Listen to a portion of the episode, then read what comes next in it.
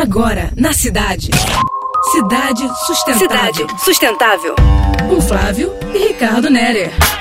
Boa noite, ouvinte do Cidade Sustentável. Tenho saído quase nunca.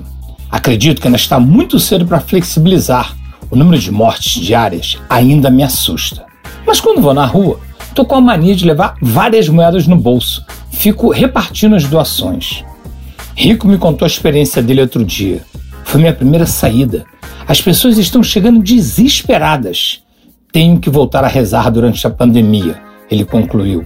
Gente, precisamos falar sobre a população em situação de rua.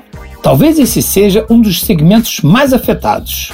Antes, podiam dar o azar de encontrar alguém sensível como a mulher do Dória, porque daqui a pouco uma boa alma ia confortá-lo.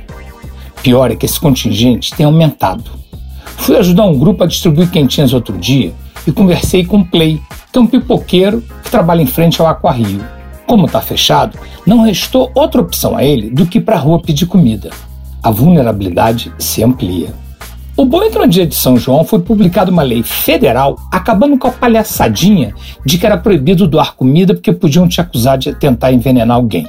A partir de agora, restaurantes, lanchonetes, supermercados, empresas e hospitais estão liberados para fazer o bem.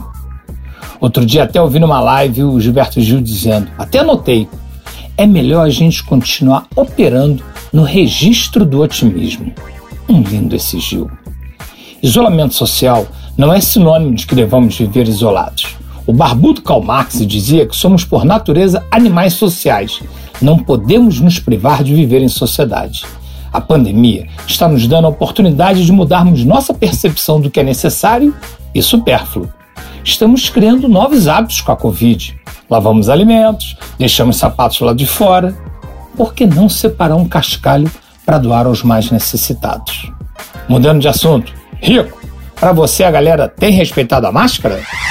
Você acabou de ouvir Cidade Sustentável. Sua dose semanal de sustentabilidade.